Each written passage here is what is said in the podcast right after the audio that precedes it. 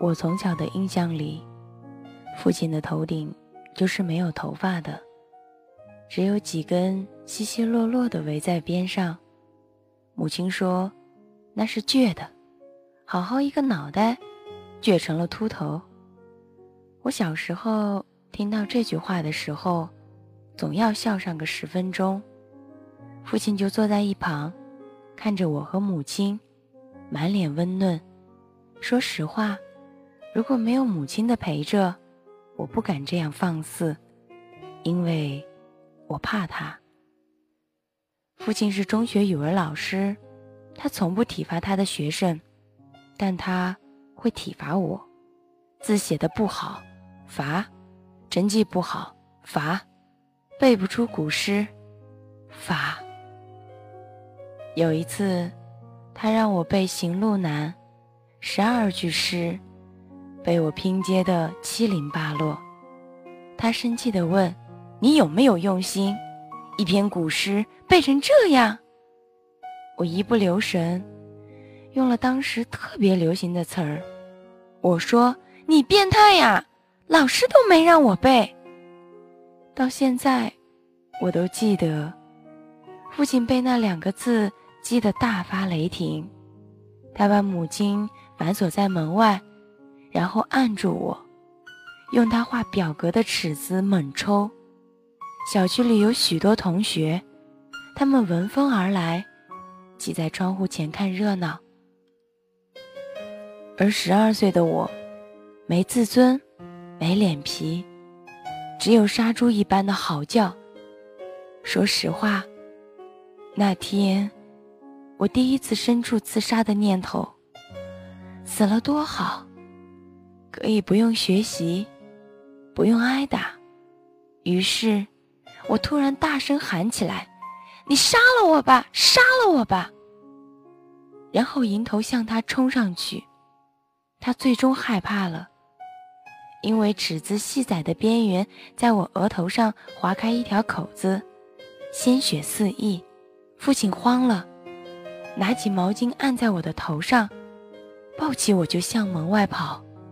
那天，我头上被缝了六针，躺在病床上，我隐隐听到母亲在门外说：“以后不要打儿子了，他跟你一样倔，以后真出事儿，那怎么办？”中学时，我在父亲工作的学校就读。每天和他一起上下学，是无法想象的折磨。不过，很多年以前我不知道的事儿，也很快知道了。比如，他在学校的绰号叫“黑面”，他爹在宣传栏上的照片常常被人画上海盗胡子。我站在围观的同学里，不知道是该生气，还是一起笑。他把自己的不合群解释为正直。还大义凛然地说：“你记住，有时做一个正直的人，是要被人不理解、不喜欢的。但你不能因为这样，就放弃做一个正直的人。”我只能偷偷的笑他有病。中学时，我迷上了漫画。一次，我逃学去学校附近的书店租书。正当我为借到最新一集得意时，没想到。父亲就出现在我的身后，他怒不可遏地扯开我的书包，把那些漫画扔到地上，说道：“这些书都是你学习用的吗？”可是很快，他从发怒变成了震惊，因为地上那些散开的书页上充满了暴力甚至色情的内容，那些让他想都想不到的东西彻底地激怒了他。他抓起我的衣领，拳头像雨点一样落了下来。然而，那时的我早已经在阴暗的漫画里学会了不屑与冷漠。我冷冰冰地望着他，哈哈地笑了。父亲显然被我的反常吓住了，他摇着我说：“你疯了吗？傻笑什么？”而我却直直地盯着他。一言不发。高二那年，仍然很迷漫画的我，决定报考动漫专业。学校在离家很远的广东省。新生报道，我没有让父母送我，还振振有词地说：“你们去送我花的钱都够我坐飞机了。”没想到第二天，机票就送来了。母亲私下对我说：“要走了，多和你爸说说话。”我却不情愿地说：“算了吧。”那时的我，心早已经飞到了广州，在家。多一天都不想去待。我走的那天，父亲也去了机场，还要了我的 QQ 号。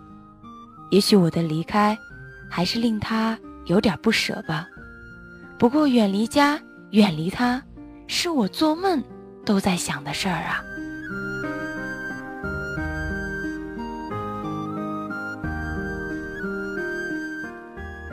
大学的任何一个假期，我都没有回过家，进修、打工，我可以找的太多的理由。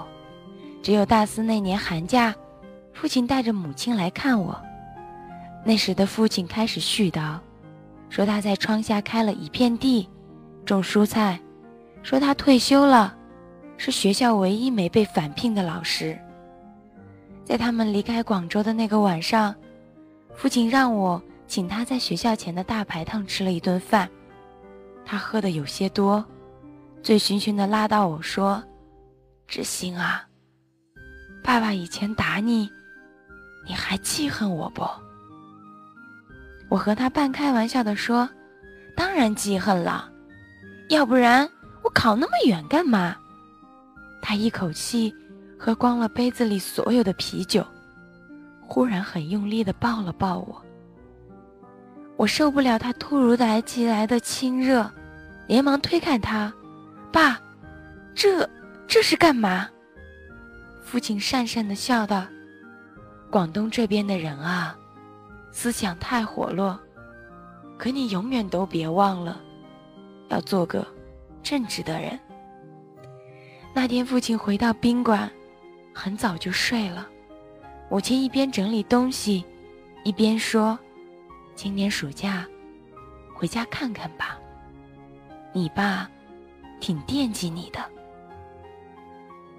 也许拒绝父亲成了一道习惯，或许因为我不想回忆那难堪的过去，我摇头说：“没时间呀，我马上要实习了。”毕业后，我在珠海找了一份工作，年底我成了唯一领到年金。嘉奖的新人头递给我红包时候说：“志新啊，表现不错。现在的年轻人很少有像你这样勤奋肯干的。”我把那笔奖金全部寄回了家。第二天，我给家里打电话，是母亲接的。我问：“我爸呢？”说不上为什么，忽然很想和父亲说说话。也许。是为了炫耀自己的成绩吧？但母亲犹豫了一下，说道：“哦，这会儿啊，你爸睡了，大白天的还睡呀？他真是越来越奇怪了。”二零一二，我已经是公司的项目经理了。十二月的一个晚上，家里突然打来的电话，可是我怎么问？那边只有呼吸声，不说话。我正寻思儿出了什么事儿，就隐隐听见母亲从电话那头传来的声音：“不是让你别玩电话吗？”然后电话就挂断了。这样的口吻，像是在和一个小孩说话。可是我从来没听过妈妈说家里有小孩啊。我连忙把电话打了过去。是母亲接的。我问妈：“刚才你在跟谁说话呢？”母亲惊讶地说：“你爸给你打电话了。”我追问：“我爸怎么了？”母亲尽量用轻松的口吻说：“也没什么，就是老小孩了，没事儿啊，就按重播键。”其实，真相是父亲已经患上老年痴呆了。母亲怕我担心，没敢告诉我。二零一三年春节，我赶回了家，到家时已是深夜。父亲躺在床上睡了，他变得很胖，轻微水肿的双腮，软软的塌着。就在这时儿，父亲醒了。他坐在床上，像在找什么。我叫他，他也不应我。母亲无奈地说：“他在找电脑。你走了以后啊，他常给你留言。后来发现你不上线，就到你的空间里留言。深更半夜的，就坐在那儿敲键盘。”现在脑子全糊涂了，能记住的事儿啊，就只剩下这个了。我忽然想起，当年因为怕麻烦，给了他一个旧的 QQ 号，加了他之后，基本上没有上过。我凭着记忆找了出来，发现空间里全是父亲的留言。从开始长篇大论的励志文，到后来琐碎的生活惦念，我仿佛看见一个渐渐衰老的父亲，一个人对着电脑自言自语的落寂。最后一条是在二零一二年一月十六日，他说：“志兴啊，别恨爸爸，回家来看看。”我看要记不住你的样子了。其实，我和他之间能有什么深仇大恨？我们只是一对不会表达的父子。他当年被我称为有病的正直，如今却是我做人的根本。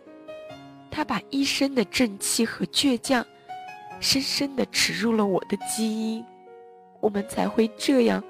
奔驰的对峙了许多年。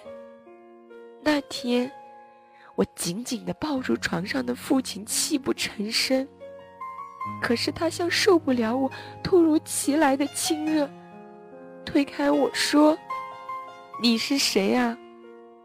我们认识吗？”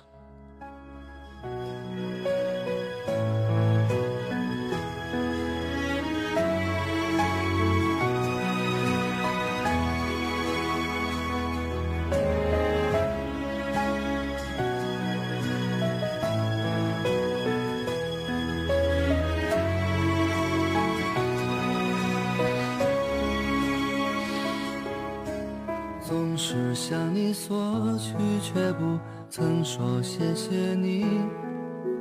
直到长大以后才懂得你不容易。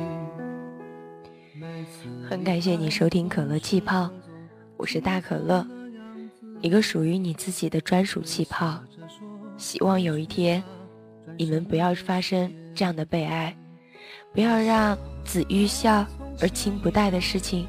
发生在你我的世界上，也不要有那么一天，当你的父亲问到你：“你是谁啊？我们认识吗？”这样的话，我希望一辈子都不要出现在我们的生活当中。